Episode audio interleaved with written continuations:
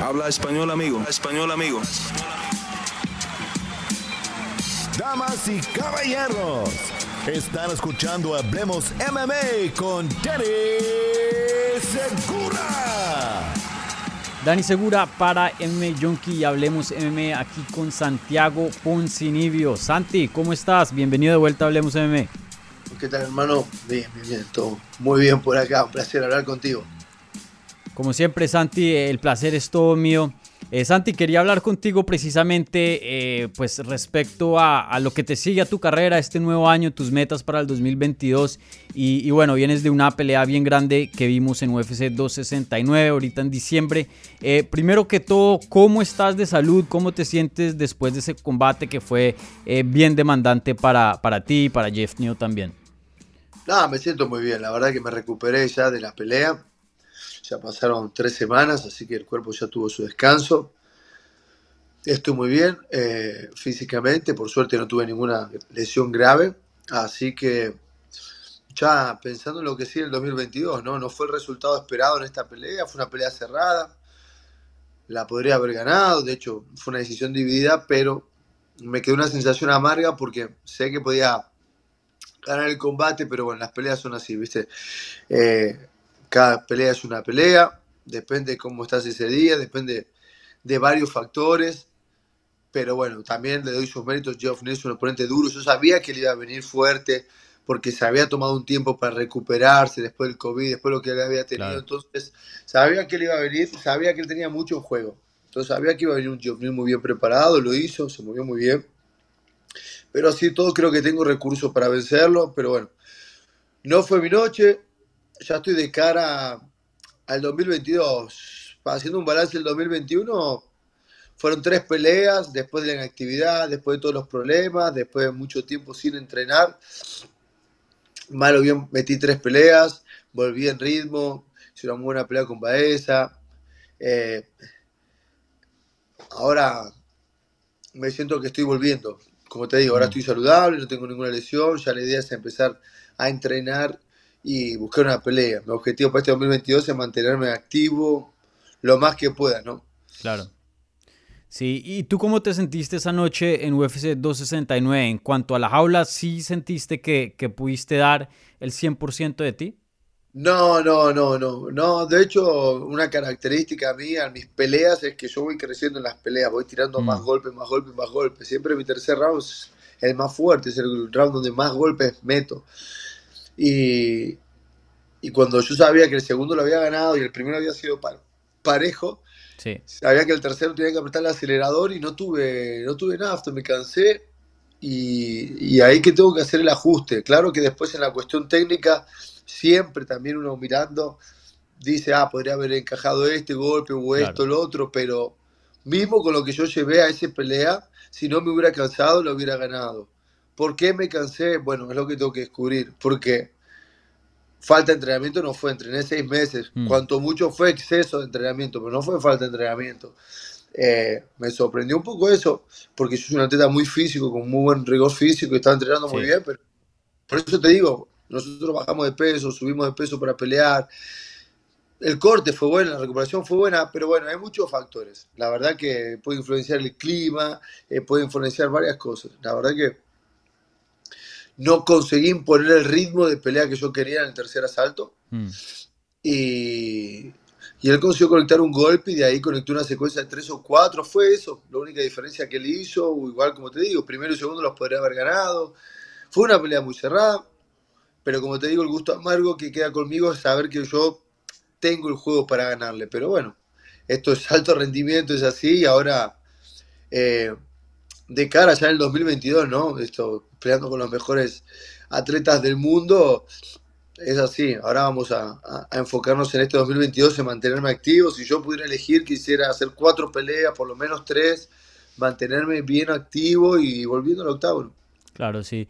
Y, oye, em, tú obviamente estabas en una campaña para poder eh, recibir y, llegar a la oportunidad de pelear por el título. Lo habías mencionado varias veces antes de UFC 269 y obviamente el cinturón siempre ha sido tu, enfoque. Eh, ¿Este resultado eh, cambia algo en esa campaña, en esa meta? O, crees que pues, el plan es el mismo y, sigues marchando adelante? No cambia nada, esto no cambia nada. como te digo, podría haber peleado un poco mejor, Igualmente fue una pelea cerrada. Sé que Nelson está mm. durísimo. Eh, el objetivo no cambió. El objetivo es el título mundial. Eh, no me llevé el resultado que esperaba, pero tampoco fue una mala pelea. Y ahora ya estoy pensando en lo que sigue en el 2022: volver a las victorias, volver al trabajo y, vamos a llegar ahí. Yo sé que voy a llegar a ese objetivo, así que no, no, no cambia nada esto. Claro. Y, oye, este 2022, pues mencionas que te sientes saludable, eh, ya estás eh, al, al, 100% de, de, recuperación, tres semanas después de la pelea.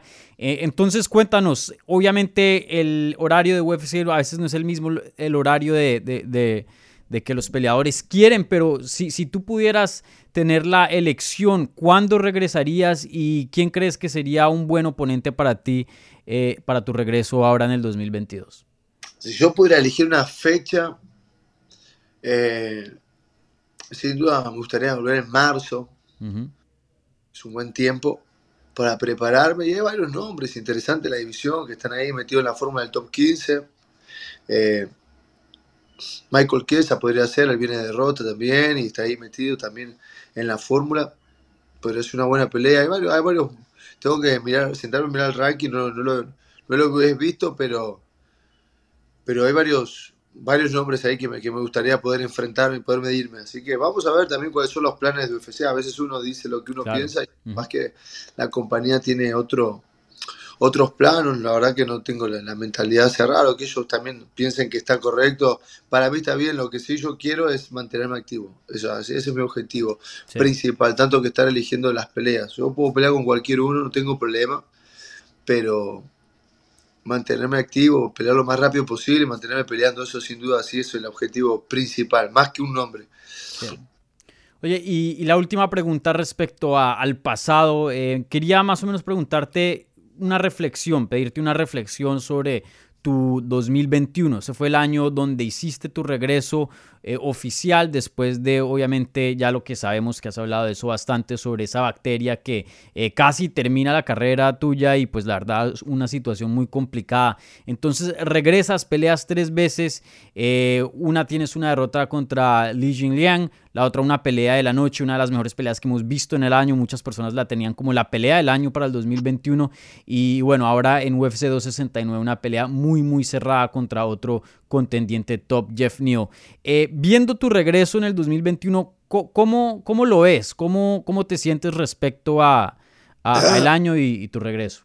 Está bien, no son los resultados eh, que esperaba, no estaba acostumbrado a perder. Mi última mm. derrota ya hace en 2015. Eh, para mí es un sabor amargo que obviamente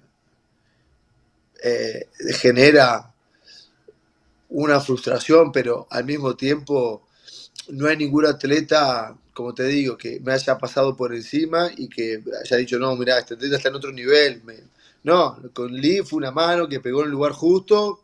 La verdad que la pelea empezó despacio, estuve mucho tiempo inactivo, empecé a conectar mis golpes, estaba comenzando a entrar más en el combate, conectó unos golpes y él me conectó con una mano, ¿no cierto? Y se terminó, pero eso no define nada, fue solo un golpe y con él, una placa la podría haber ganado, hubo otros factores, pero también, o sea, no estamos hablando de, peleadores de lo mejor de las 170 libras, y no, hay nadie que me ha agarrado y, y que diga, no, la verdad que este atleta está en otro nivel, no puedo competir. No, la verdad que no.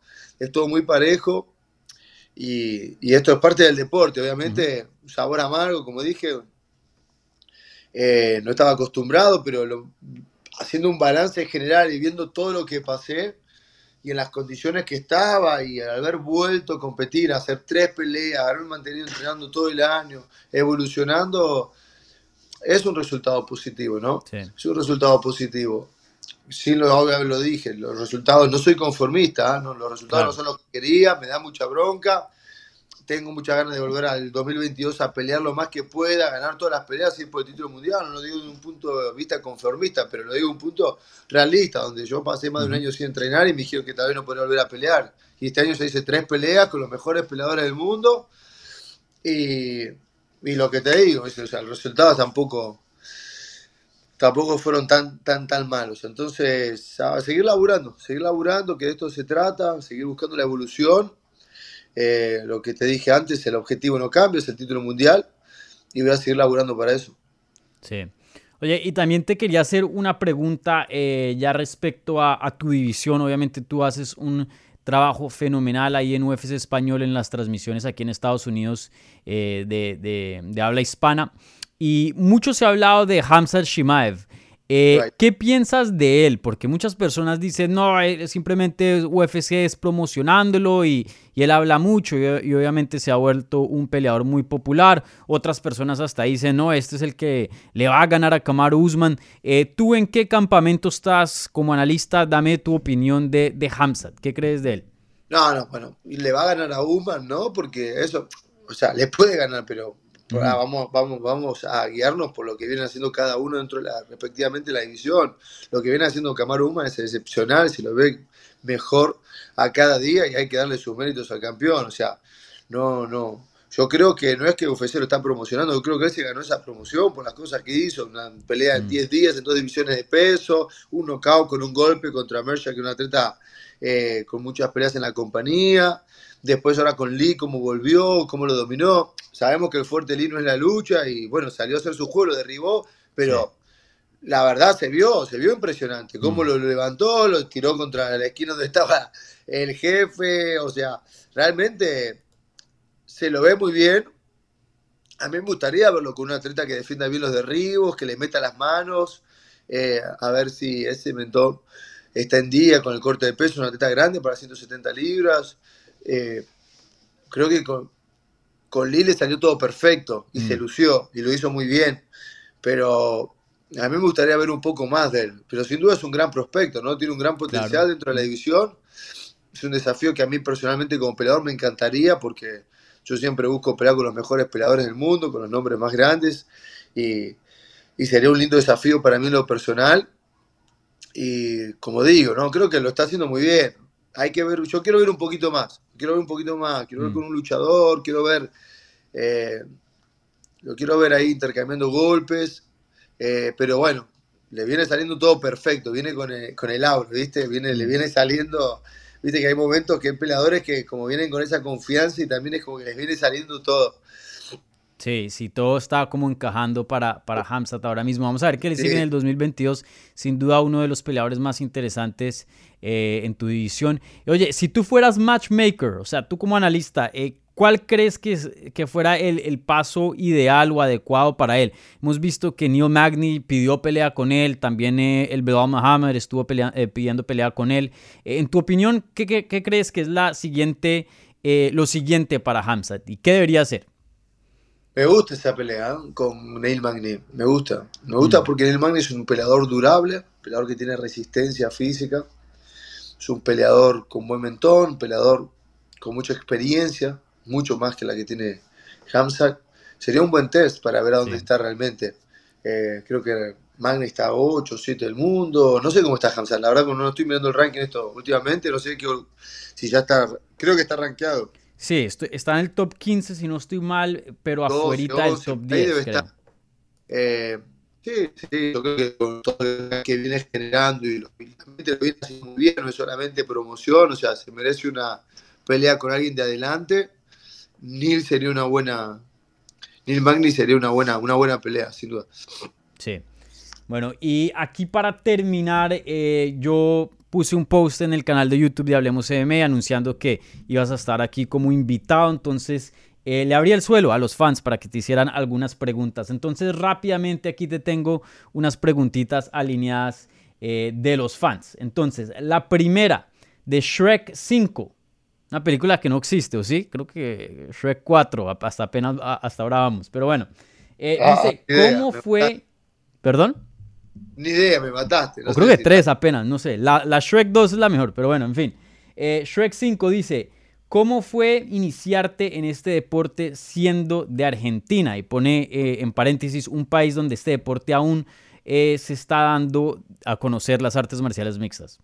Fue muy difícil, fue muy difícil. Fue realmente tuve que poner mucha voluntad porque arranqué en Argentina sin estructura de nada, entrenando con un grupo de amigos donde mirábamos por internet y, y, le metíamos ahí, inventábamos un poco y, y de ahí, bueno, hice un par de peleas de vale todo que se estaban haciendo en Argentina en los comienzos, que era bien, el nivel era bien bajo todo, y de ahí yo decidí irme a Brasil para poder incursionar en esto, pero como mucha gente sabe, yo me fui sin ningún recurso de nada, o mm. sea, me fui sin un mango, sin un contacto, medio muy utópico, como empecé. Me fui en un micro que me pagó un amigo, me quedé en una carpa y fui a la playa a buscar gente donde entrenar, o sea, así de loco empezó todo y la verdad que en el medio pasado, pasaron muchas cosas, porque tuve que pasar mucha necesidad, porque no fue fácil, porque estaba de visitante, porque no conocía a nadie, porque no tenía dinero, entonces tuve que laburar mucho.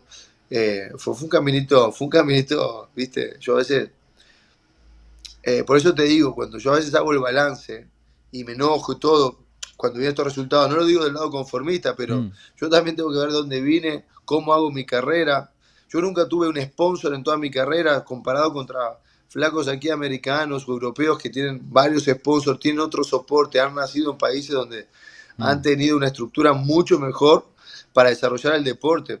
Y también muchos hispanos que han pasado por el, plan de desarrollo de UFC, que ellos recibían un salario semanal, les pagaban por semana, los mandaban a un centro de entrenamiento, los mandaban a un equipo, a Jacksonville, los mandaron a KTT, los mandaron a distintos, de ahí salió Brandon Moreno, Pantera Rodríguez, Chito Vera, pero yo no tuve, no tuve ayuda de nadie, a mí no me dio UFC dinero, a mí nadie me dio un contacto, yo me fui a lo loco con un bolsito a pasar hambre y dificultad, a buscar mi sueño, entonces yo soy agradecido donde estoy. Claro que mm. no me conformo porque busco el título, pero, pero fue, fue difícil haber empezado en Argentina, sin duda. Sí, ¿cuántos años tenías cuando hiciste ese viaje? 20 años. Sí, esas son las cosas que uno dice, no, o sea, uno ve y uno dice, yo estaba loco, porque ya, ya cuando uno se pone más viejito ya, ya no, ya es otra cosa, ¿no? No, claro, sí, yo miro para atrás y digo, está totalmente loco, pero bueno, esa locura a veces... Eh, es buena. Es buena, es buena, es buena. Si yo no hubiera hecho eso, no estaría aquí. Claro, claro. Aquí otra pregunta que más o menos va alineado a eso es de Barrera Jiménez Manuel Jesús. Yo creo que el nombre más grande aquí del canal.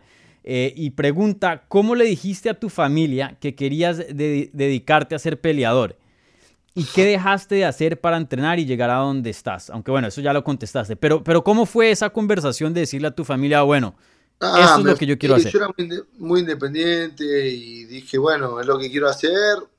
Eh, fue una decisión mía, porque de repente mi familia no es relacionada al deporte y ellos me decían que estudie, ¿viste? Que, tal vez haga lo que ellos sabían, que, pensaban que tenía que hacer por su creación, por su manera de ser. Y entonces yo me fui, agarré y me fui, dije, no, me voy a buscar contactos, quiero aprender esto, me fui, me fui sin, sin explicar mucho y sin pedir nada también, ¿no? Si no tenía para comer, no comía, me llenaba la panza de agua, pero nunca llamé para pedir nada, porque fue mi ley, fue mi decisión y, lo hice, lo hice a mi manera y como pude. Sí. Otra pregunta aquí del flaco y él dice, ¿cuál es el peleador que más duro te ha golpeado? ¿Y cuál crees que ha sido el oponente más difícil que has tenido técnicamente? Entonces, son dos preguntas acá. El que ha tenido el golpe más grande y el más técnico. el golpe más duro. Déjame pensar. Zach Cummins tenía una mano muy pesada. Me acuerdo cuando me tocó con un cruzado. Era un tipo muy grande, muy pesado, tal vez no tan rápido, pero las manos pesadas. Eh, pues depende del combate. Con Perry también, él tiene mano pesada y yo me había cansado en esa pelea, me había recuperado mal, entonces estaba medio fragante y me tuve que parar y me conectó unos golpes duros. Tuve, tuve unas cuantas guerras, la verdad que he pasado por varias, varias peleas donde sentí la mano de poder. Eh, sí, sí, creo que ellos, Taleb, tenían mano pesada también. Mm. Eh, me ha tocado, me ha tocado pelear algunos ¿Y el más técnico cuál dirías? Técnico en todos los aspectos, creo que Leonardo Santos. Mm. Súper técnico. Súper, súper técnico. Yo me acuerdo que en el reality show cuando entrenaba con él, por lo menos en ese momento él estaba mucho más arriba que yo técnicamente. Él era uno de los mejores pesos leves en la historia de Brasil en jiu-jitsu. Tenía un jiu-jitsu fenomenal, derribaba bien, tenía una buena base de lucha, tenía un Muay Thai muy alineado, muy prolijo técnicamente. La verdad que yo me acuerdo cuando entrenaba con él, era como que lo miraba, lo admiraba mucho. En esa época era el principal sparring de José Aldo. Eh, lo ayudaba mucho José Aldo, Crack Díaz, en un momento muy bueno en la Nueva Unión. Esto estoy hablando del 2013, cuando yo participé del reality show, enero de 2013. Y a mí me tocó pelear con él, pero él era parte, compañero de mi equipo y me tocó entrenar con él. Y la verdad, yo tenía más corazón, tenía más entrega, tal vez más rigor físico, pero en cuestión técnica, él estaba arriba mío. Mm. Y la última pregunta, eh, no es una pregunta, es un comentario. Usualmente no paso estos, pero me pareció curioso. Eh, Justin Carrasco Vargas dice, creo que Santi debe pedir peleas de cinco rounds. Y la única razón por que traigo este comentario es porque antes de ese break, de ese tiempo off que estuviste por, por, problemas de salud, eh, o estabas encabezando varios eventos, especialmente en, en Latinoamérica, eh, debido a tu nombre y obviamente que eras, eh, estabas ahí en el top 5 en ese entonces. Ahora que ya regresas a competencia, no te hemos visto en eventos estelares de, cinco rounds.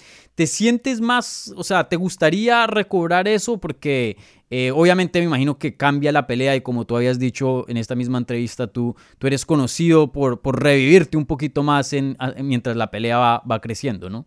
va creciendo. Sí, a mí me gustan las peleas de cinco rounds, sin duda. Obviamente que eso yo no lo puedo elegir, no es que lo puedo pedir. A mí, mm. por mí, poder hacer una pelea estelar es, buenísimo para el nombre, y, para todo, ¿no? Así que la verdad que sí, a mí me gusta pelear, ¿viste? Mientras más la pelea se va metiendo en aguas profundas, sale el cansancio, yo voy mm. creciendo y, me gusta para mi estilo. Ojalá pueda, ojalá pueda hacer una pelea estelar en este 2022. Como te digo, yo no lo elijo eso, vamos a ver qué es lo que sigue, pero si era por mí, obviamente sí, siempre es bueno. ¿Prefieres peleas de cinco rounds sobre tres rounds? Fuera de del evento estelar y lo que trae la promoción en cuanto a... Prefiero, prefiero, ¿Mm? prefiero decir los sí. Sí. Ah, súper. Bueno, esperemos que, ojalá en Latinoamérica, ¿no? Obviamente esto de la pandemia, pues, ha, puesto un, un pare bien duro a, esa campaña. No se descarta la posibilidad de volver a Argentina, la verdad que mm. la pandemia de una frenada, pero bueno, vamos a ver cómo, cómo, cómo sigue. Sí, definitivamente. Bueno, Santi, como siempre, muchísimas gracias por tu tiempo. Yo sé que eh, eres muy ocupado, así que siempre aprecio los minuticos que nos regalas aquí en MMA Junkie, Hablemos MMA. Entonces, muchísimas gracias, Santi. Te deseo todo lo mejor en este 2022 y como siempre, pues ahí cubriendo tus peleas y, y tu carrera. Estaremos pendientes este año. Gracias, Dani. No, yo que te agradezco la entrevista. Un saludo ahí a todos los oyentes los, la gente que viene brindando cariño y apoyo en la carrera. Y bueno, vamos a meterle con todo que viene un gran 2022.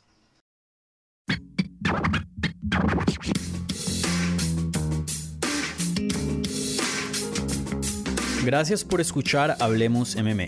Si les gustó el show, los invitamos a que se suscriban en su plataforma favorita de podcast para recibir episodios semanales. También déjanos tu review o cualquier comentario. Pueden seguir Hablemos MMA en Twitter, Instagram y Facebook en arroba Hablemos. Y me pueden seguir a mí en arroba Dani Segura TV. Hablamos la próxima semana.